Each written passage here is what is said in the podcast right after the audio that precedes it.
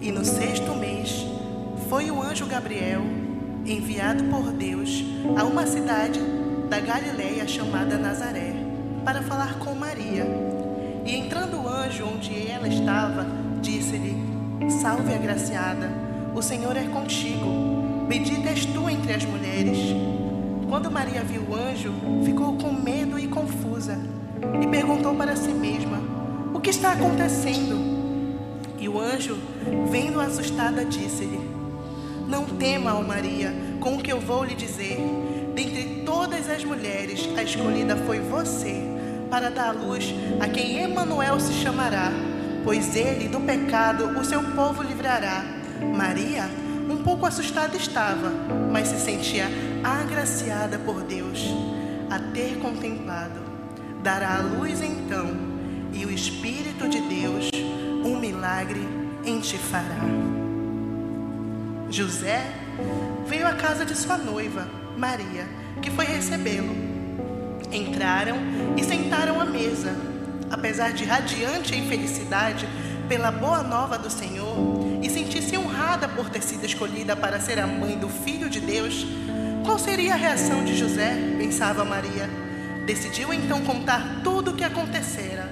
José ouviu a tudo reagiu com espanto à notícia da gravidez anunciada pelo anjo. Conversaram longamente e José, mesmo perturbado, tentou tranquilizar Maria e depois de se despedir-se, retirou-se e seguiu a caminho de casa.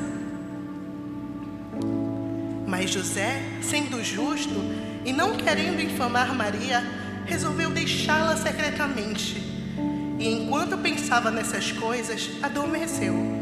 E eis que em sonho apareceu um anjo do Senhor dizendo: José, filho de Davi, não temas receber Maria, tua mulher, porque o que nela foi gerado é do Espírito Santo.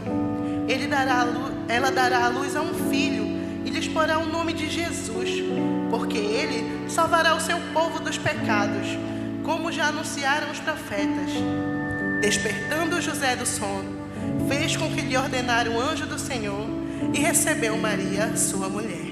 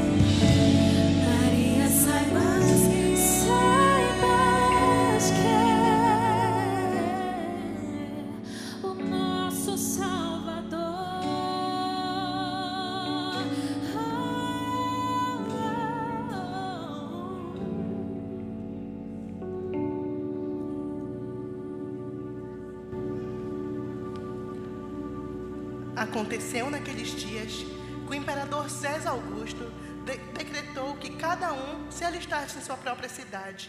E subiram da Galiléia para Belém, José e Maria, que estava com gravidez avançada, a fim de se alistarem.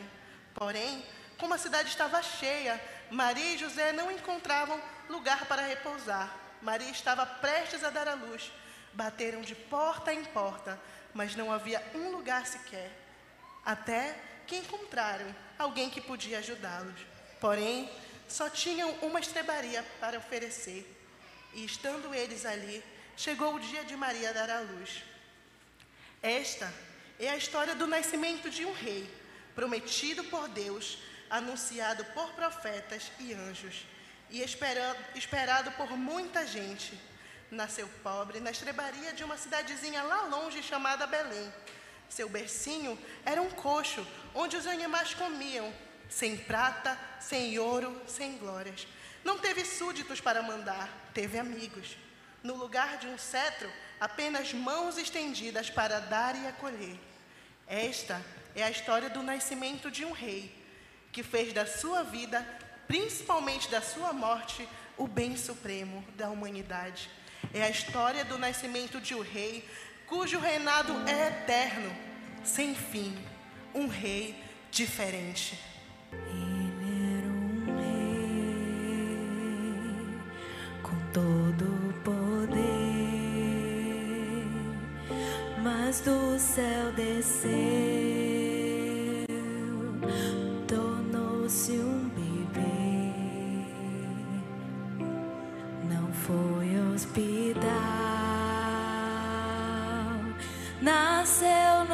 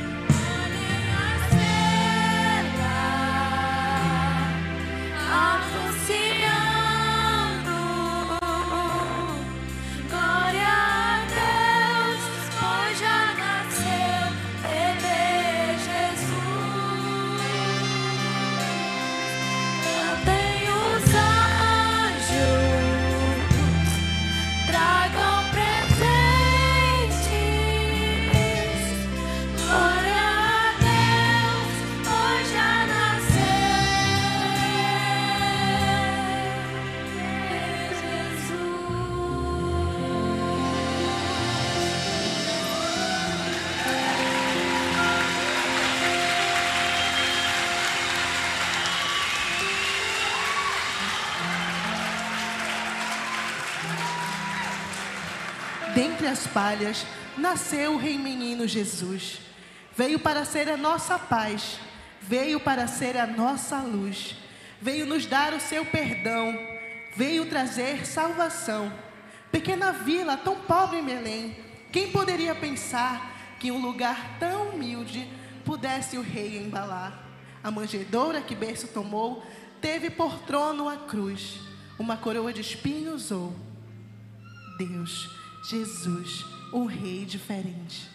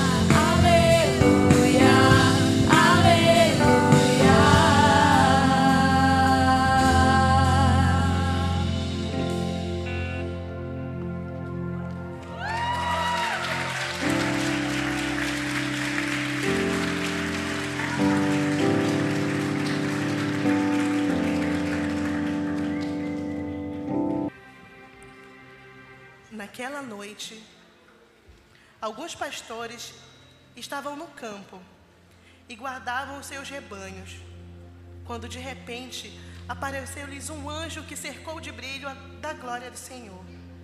Glória a Deus nas alturas, na terra aos homens paz. Glória a Deus nas alturas e boa vontade.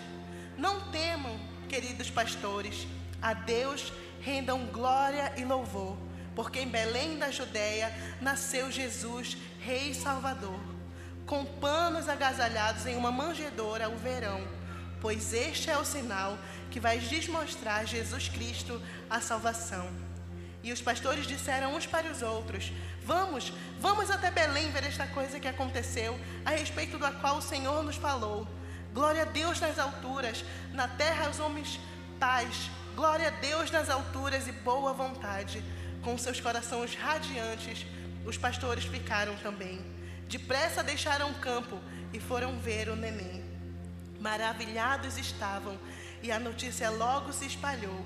A todos contavam com grande alegria que o rei prometido chegou. Glória a Deus nas alturas, na terra aos homens, paz e boa vontade.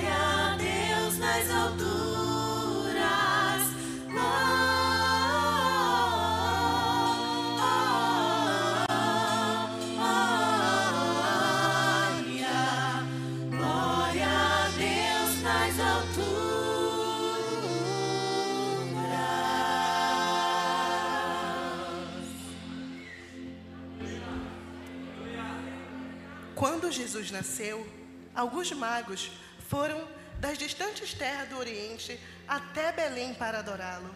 Eles foram guiados por uma estrela, até que chegando, a estrela parou sobre o lugar onde estava o menino. Eles ficaram muito alegres e, ao entrar, acharam um pequeno rei com sua mãe Maria.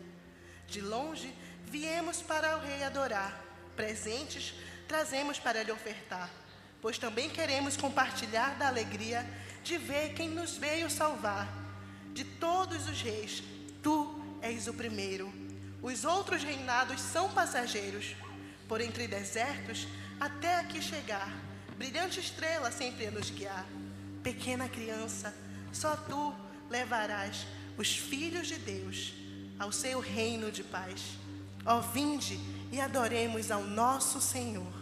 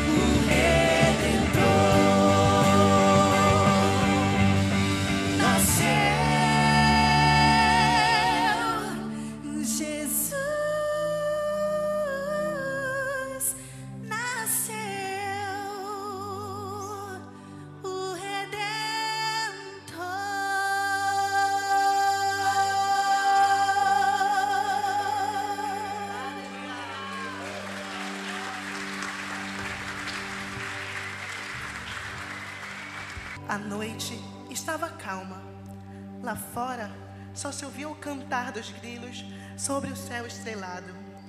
Sobre a estrebaria reluzia uma estrela especial, pois lá dentro estava o pequeno rei dormindo em seu bercinho. Enquanto isso, Maria, José e os pastores não paravam de admirá-lo. Seus corações estavam cheios de fé e alegria, porque viam no pequeno bebê o cumprimento de uma promessa feita por Deus há milhares de anos a promessa da salvação. Pois um menino nos nasceu, de Deus, o Filho nos deu. Maravilhado, maravilhoso, conselheiro, Deus forte, sei que és, Pai da eternidade, príncipe da paz. Dorme em paz, ó linda criança, sono tranquilo e bom.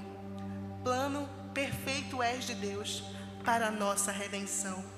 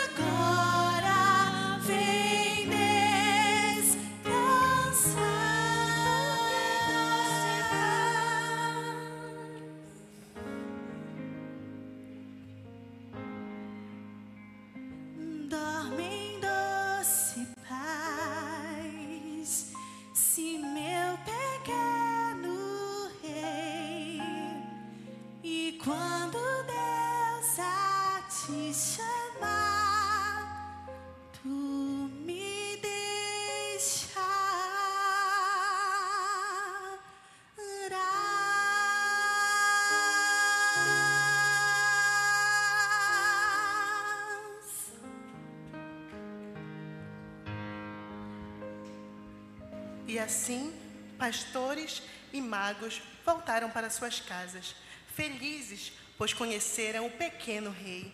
Eles estavam maravilhados, pois sabiam que ele era um rei diferente. Hoje, esse rei nos convida a celebrar o seu Natal de modo diferente das pessoas que não o conhecem. Ele nos convida a sermos pessoas diferentes e a fazermos a diferença no mundo onde vivemos. Afinal, ele é o nosso Rei.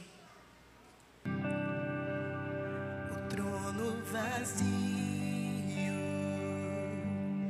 o céu.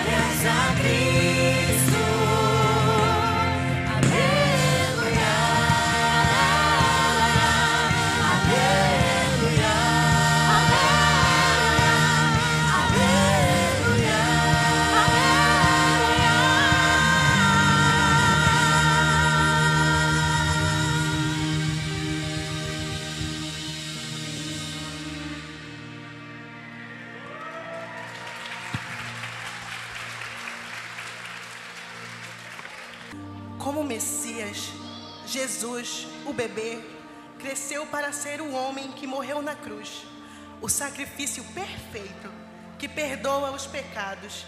Jesus, o Filho, que é o próprio Deus, humilhou-se a si mesmo para nascer em um estábulo e voluntariamente sacrificar sua vida por nós. Quando nos curvamos diante dele em adoração, como os pastores o fizeram, glorificando e louvando a Deus por tudo que tinham visto e ouvido, ele nos torna parte de sua família, pois ele nos chama de filhos, filhos amados. Jesus nos recebe de braços abertos. Ele busca um coração sincero para habitar e fazer morada. Deus nos chama hoje para espalhar o seu amor e a sua glória sobre toda a humanidade.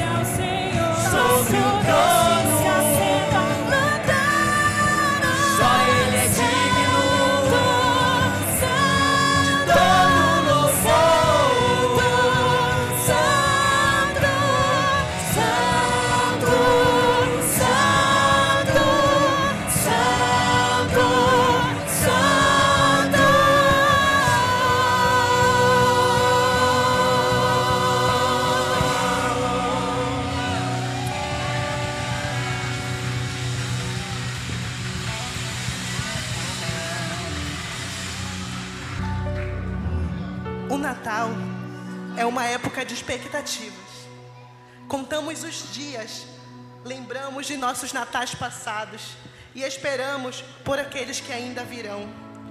Se ficamos tão ansiosos, imaginem a alegria daqueles que experimentaram o primeiro Natal.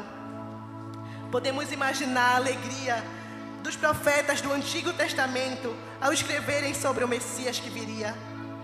Nós nos maravilhamos com a ansiosa expectativa de Maria ao descobrir que seria a mãe do Filho de Deus.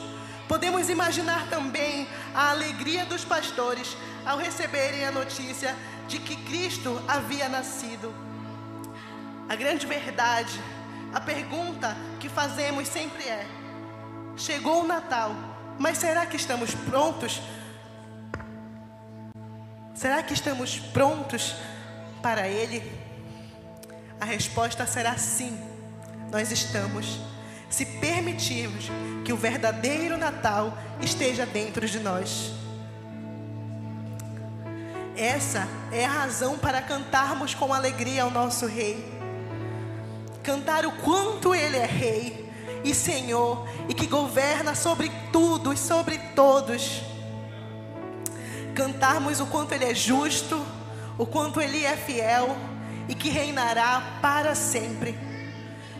O verdadeiro Natal é sabermos que Jesus nasceu e morreu para nos trazer a vida, para ser luz em um mundo onde há trevas, para ser esperança onde tudo parece estar perdido. Ele veio para nos dar a salvação.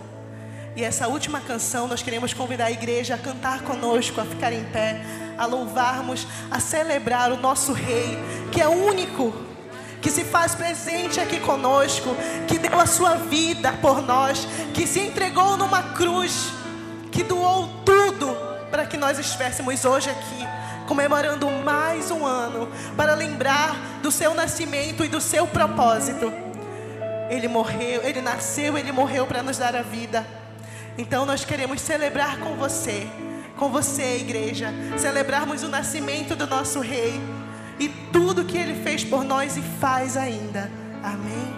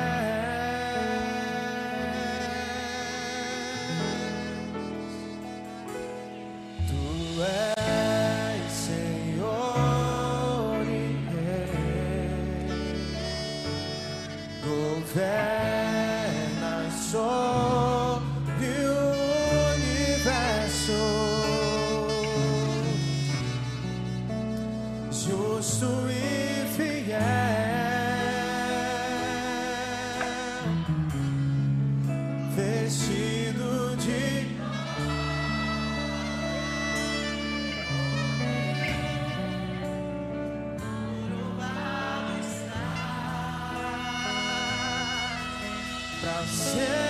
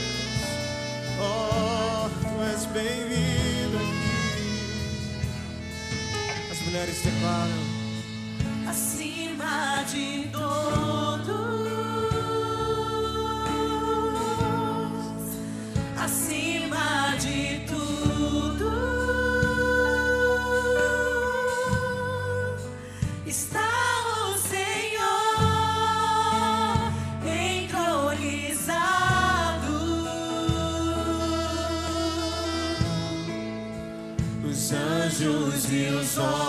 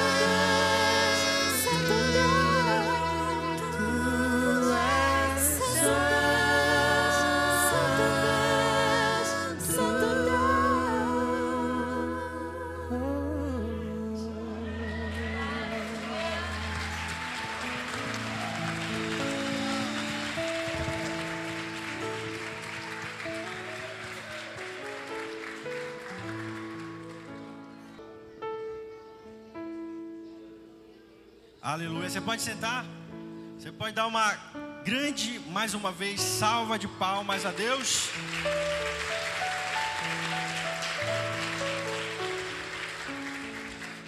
Aleluia.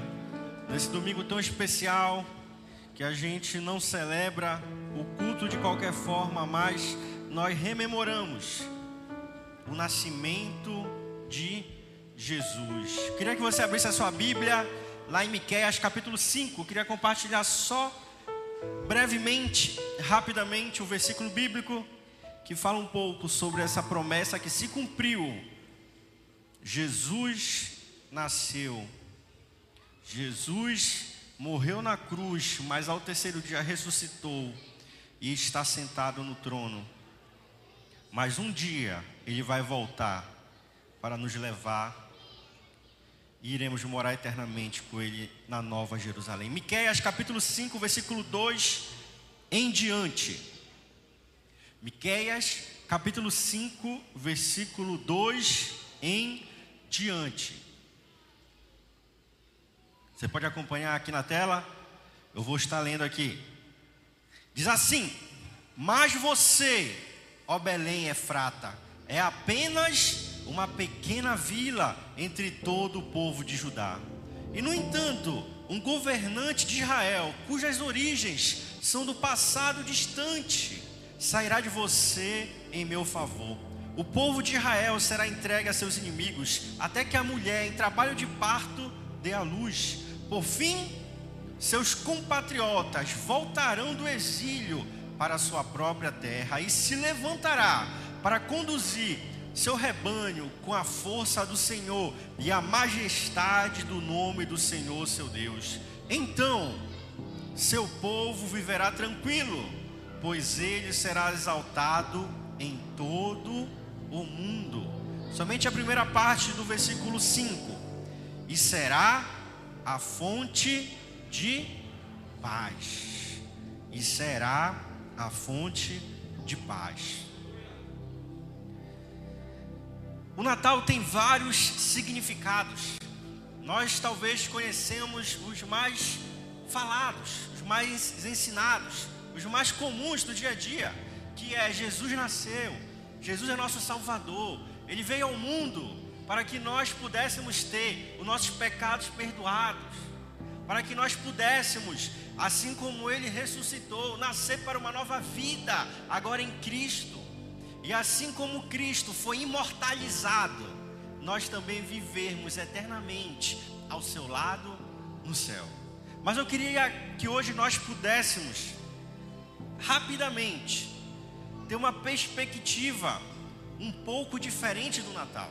Gálatas 4:4 fala sobre a vinda de Cristo e essa vinda se daria na plenitude dos tempos.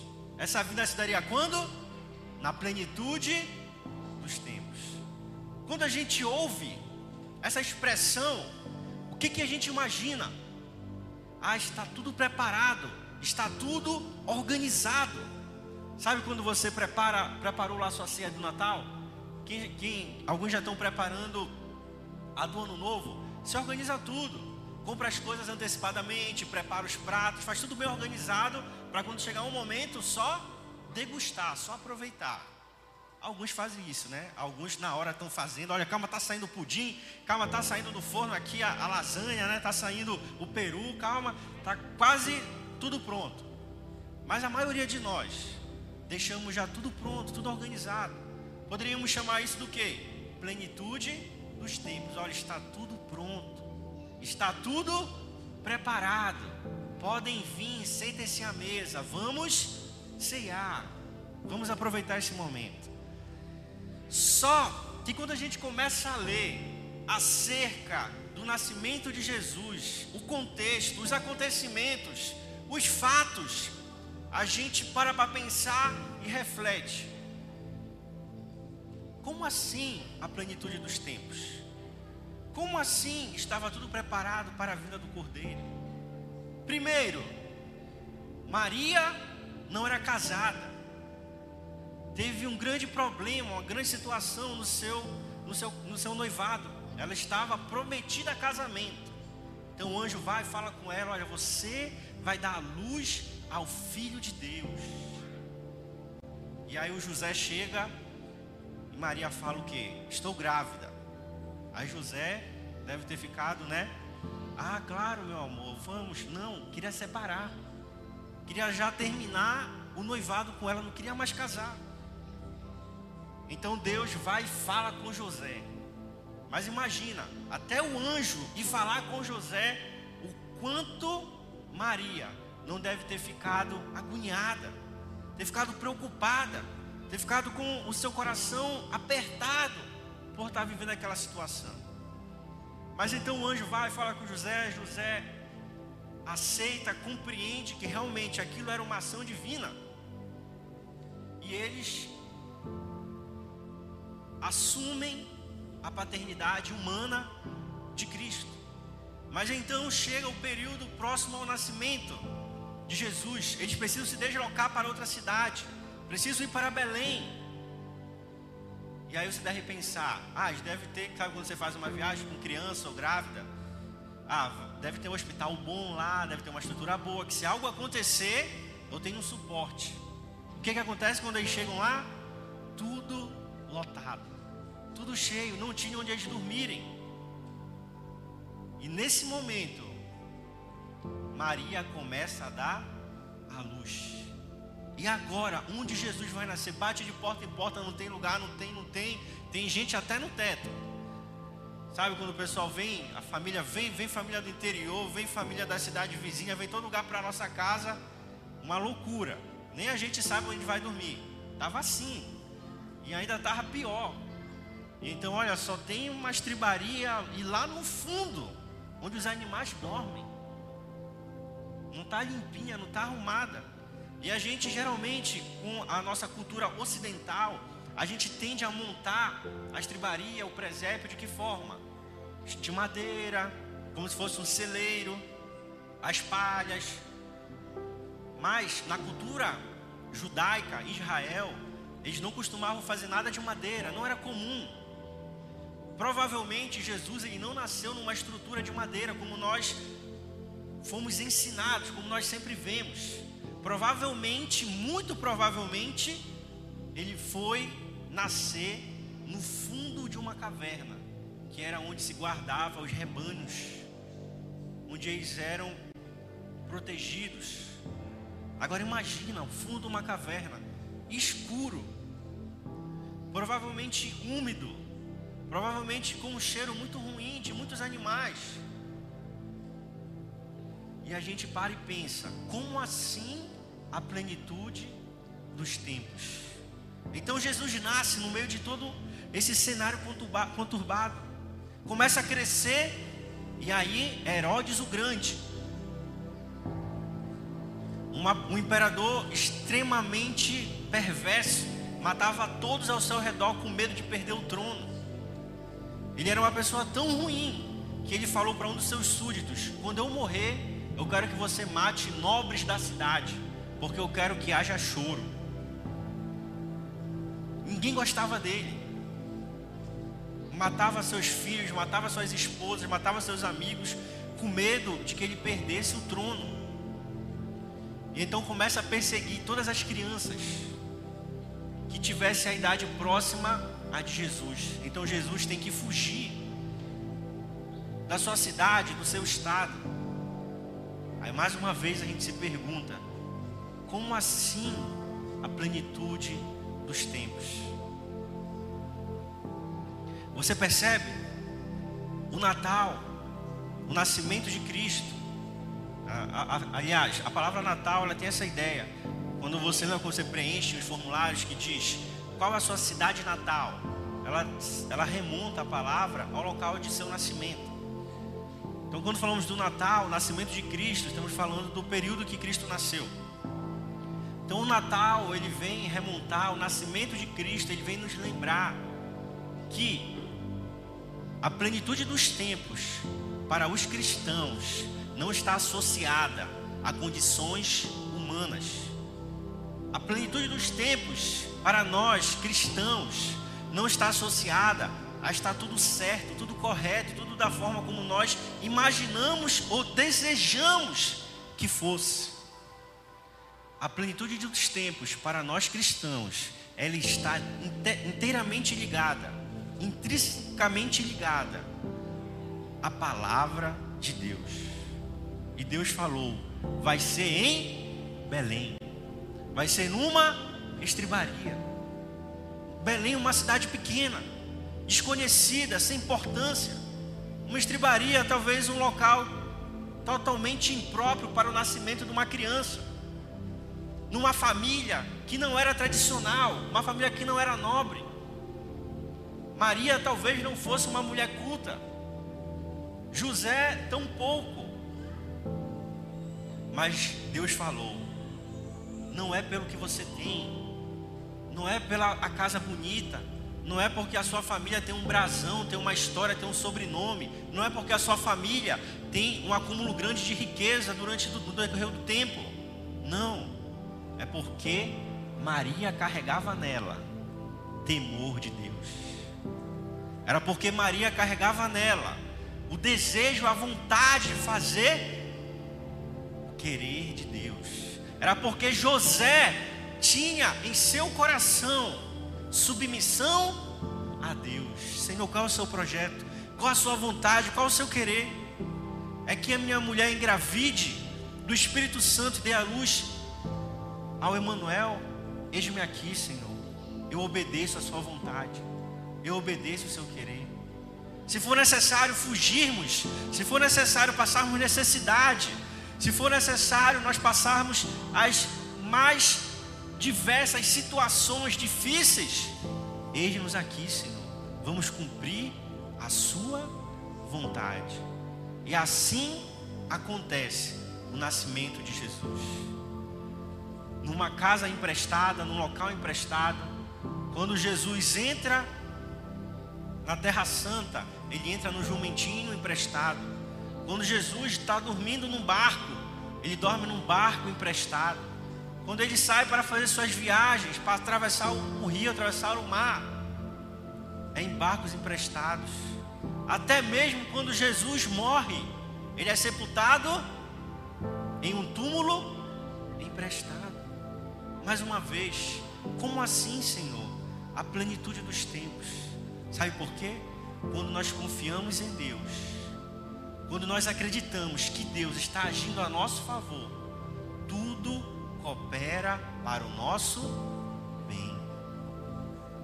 Então Jesus morre naquela cruz, perdoa os nossos pecados, mas ao terceiro dia ressuscita e está à destra do Pai, sentado no seu trono, intercedendo por nós. E sabe o que ele fala para nós? Olhe para mim, olhe para Cristo. Eu tinha tudo para dar errado. Eu tinha tudo para ser um fracasso. Aos olhos humanos, Jesus era um derrotado. Tanto que a Bíblia fala que ele veio para os seus, mas os seus não o aceitaram, porque ele não tinha a aparência de um governador, de um rei. Ele não tinha a aparência de um nobre. Não o aceitaram. Mas todos quantos o aceitaram, ele os fez filhos de Deus. E hoje nós podemos dizer: nós somos filhos de Deus. Nós somos filhos de Deus porque Cristo nasceu, porque Ele morreu na cruz, porque Ele ressuscitou e Ele está no trono intercedendo por nós. Queria que você e eu queria que você pudesse refletir sobre a sua vida, sobre a sua história. O nascimento de Cristo, ele representa para nós esperança, mudança de vida. Talvez você diga para si mesmo: Senhor, mas eu já fui tantas vezes abandonado ou abandonada. Senhor, mas a minha família é tão complicada, tão difícil. Senhor, mas eu não tenho condições financeiras. Nunca tive dinheiro, nunca tive tanta sabedoria. Deus, mas eu sou tão pequeno mas eu sou tão fraco, sou tão frágil. Mas deixa eu falar algo para você. Se você entregar os seus caminhos ao Senhor, confiar nele, o mais ele fará. Cristo é o nosso maior exemplo. É o nosso maior exemplo de que ele pode mudar a nossa história. Ele pode mudar o nosso futuro. Ele pode mudar a nossa vida. Ele nos dá esperança. O nascimento de Cristo não é outro sentimento senão esperança. Eu posso vencer, eu posso avançar, eu posso sim fazer a vontade de Deus, fazer o querer de Deus. Eu posso ter a minha história transformada por Cristo Jesus. Queria que você colocasse a mão no seu coração. Coloque a mão no seu coração, feche seus olhos, vamos orar ao Senhor. Pedir a Ele que essa esperança que este período natalino traz aos nossos corações, ao mundo, possa se tornar uma realidade na nossa vida, possa se tornar algo verdadeiro, algo que se materialize em nossa vida. Fale com Deus nesse momento, vamos juntos orar ao Senhor. Deus, nesta noite, assim como nós possamos, podemos perceber na história de Jesus, que a plenitude dos tempos estava sobre a sua vida, mas parecia, Deus, que humanamente tudo estava dando errado. Deus, quantas vezes eu olho para a minha vida e para a minha história e parece que está tudo dando errado, parece que as coisas nunca vão dar certo, mas Senhor, eu creio que nesta noite, que neste momento, quando nós entregamos verdadeiramente a história da nossa vida, o controle da nossa vida a Ti, o Senhor diz que é fiel e justo para nos ajudar. O Senhor é fiel e justo para nos dar esperança. O Senhor é fiel e justo, Deus, para mudar a nossa história, a nossa trajetória e fazer com que nós nos tornemos mais que vencedores. Então, nesta noite, Deus, eu te peço, em nome de Jesus, em nome de Jesus, Senhor, muda a minha história muda a minha vida, muda a minha família, muda o meu trabalho, Deus, muda os meus estudos, muda, Senhor Deus, a minha vida espiritual, muda, Deus, o quadro da minha vida, porque eu creio que o Senhor tem uma saída para mim, eu creio que o Senhor tem esperança para mim, eu creio que o Senhor tem um futuro brilhante para a minha vida, Deus, em nome de Jesus, amém, amém e amém. Mais uma salva de palmas a Deus. Aleluia. Você pode sentar.